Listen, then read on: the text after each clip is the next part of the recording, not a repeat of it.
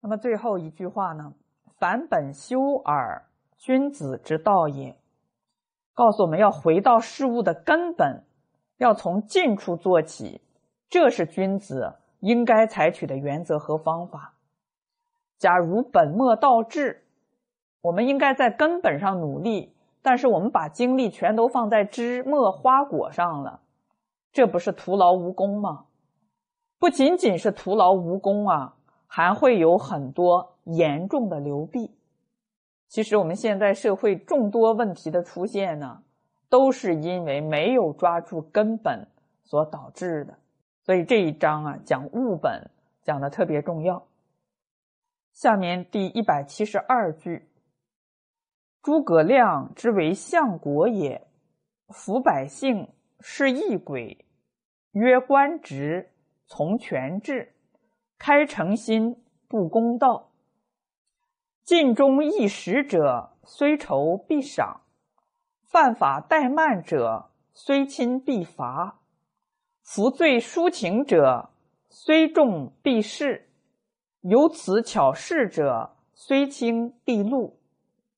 善无威而不赏，恶无谦而不贬。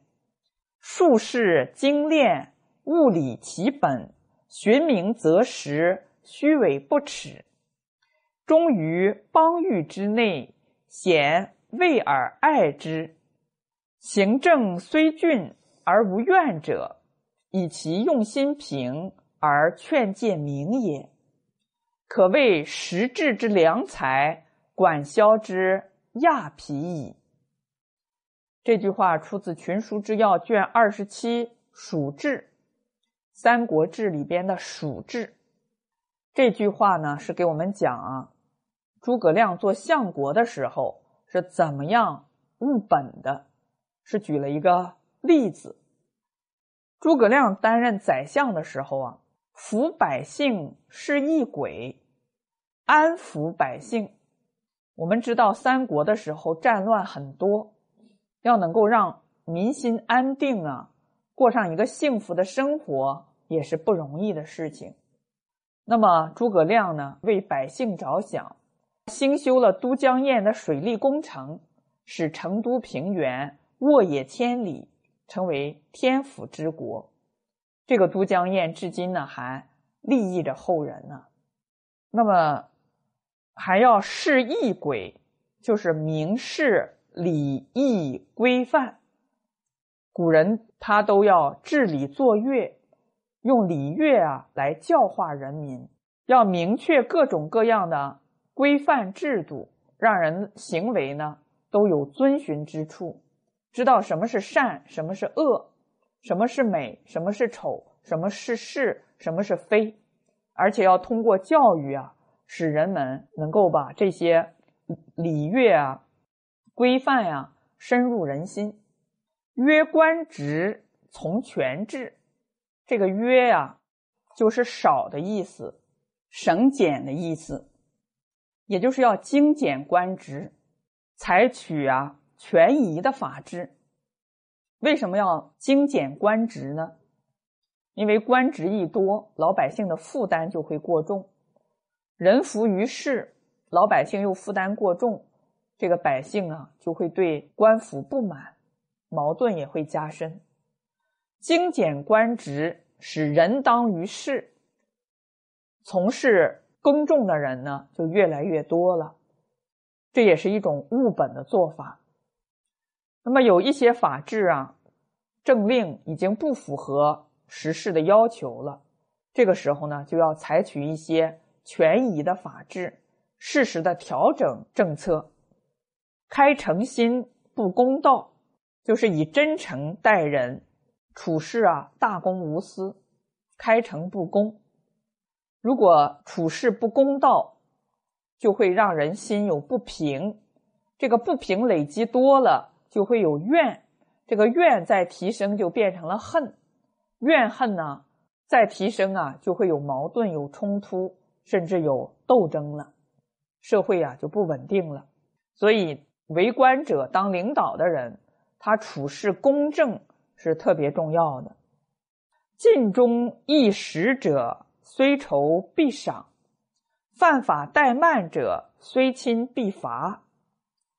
对于那些竭忠尽智、有益于国家的人，即使是仇人，也必定奖赏；触犯法令、怠忽职守的，即使是亲信，也必定惩罚。这个就是他公道的一个具体的反应，赏罚分明，让人有法可依，有法可循，知道什么是要受到奖赏的，什么是该受到惩罚的。这样就不会因为自己是和他的关系很亲密而免于受到惩罚，即使是亲信的人也不敢去做坏事儿。服罪抒情者，虽重必释；有此巧事者，虽轻必露。认罪悔改的，即使罪行严重，也必定从宽开释；巧言掩饰的。即使罪行轻微，也必定要从严判刑。这个就是告诉我们呢，他执行这个刑法呀，他是治人的心，而不仅仅是治人的行为。如果这个人他有悔改之心，确实是发自内心的痛改前非，那要给他机会，要从轻处罚。如果这个人拒不悔改，还想方设法的巧言掩饰自己的过失，那要给他从重处罚。那么这样呢，才能引导人们要从心上去认识到自己的问题，从心上去悔改。善无微而不赏，恶无谦而不贬。就算是善行再微小，也要赞赏，也要奖赏；恶行再微细。也要指责，这也是善恶分明。术士精炼，物理其本。这个术就是各种各样的，他精通熟悉各种政事，能从根本上解决问题。物理其本，这个凡事呢，都从根本上去治理。寻名择实，虚伪不耻，依照职位。这个循就是顺着、依照的意思，循着这个职位来要求实效。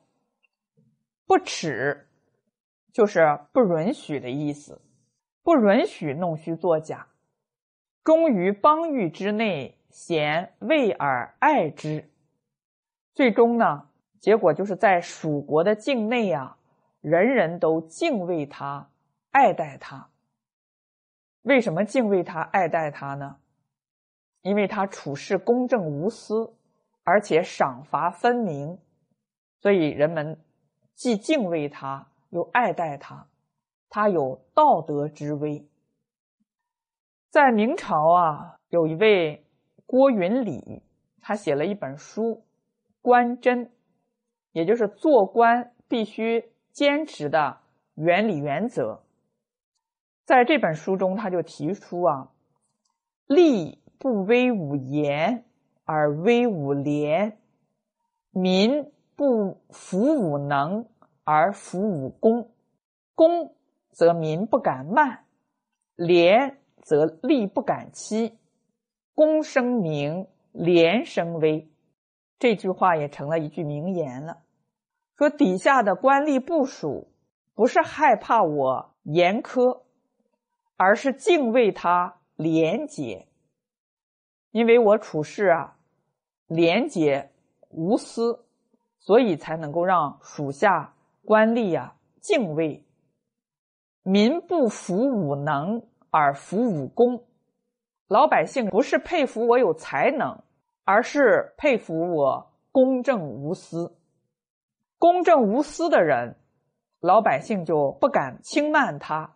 就会尊重他，廉洁的人，官吏就敬畏他，不会欺骗他。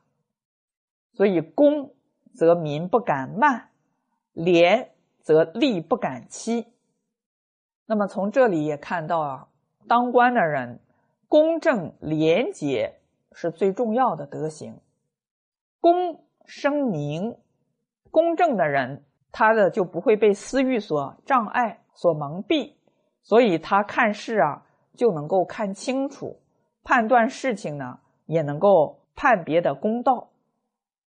廉生威，人的威信、声望从哪里来呢？从廉洁中来。这个威呢，就是道德之威，不是因为他很会发脾气，对人很凶，不是这个有威严，而是因为他的德行让属下佩服、尊重。诸葛亮之所以受到百姓尊重呢，就是因为他公正廉明。从前面呢这些句子中呢，都表现出他的这些特点。后边还讲啊，行政虽峻。而无怨者，以其用心平而劝诫明也。刑罚政令虽然严厉，人民却毫无怨言。什么原因呢？就是因为他处事公平，而且呢，勉励禁戒都非常明确。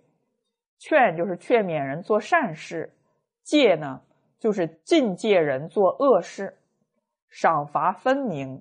而且处事公平，没有私心，不徇私枉法，这样才受到了人们的尊重。虽然刑法很严厉，但是没有人有怨言，可谓实质之良才，管销之亚皮矣。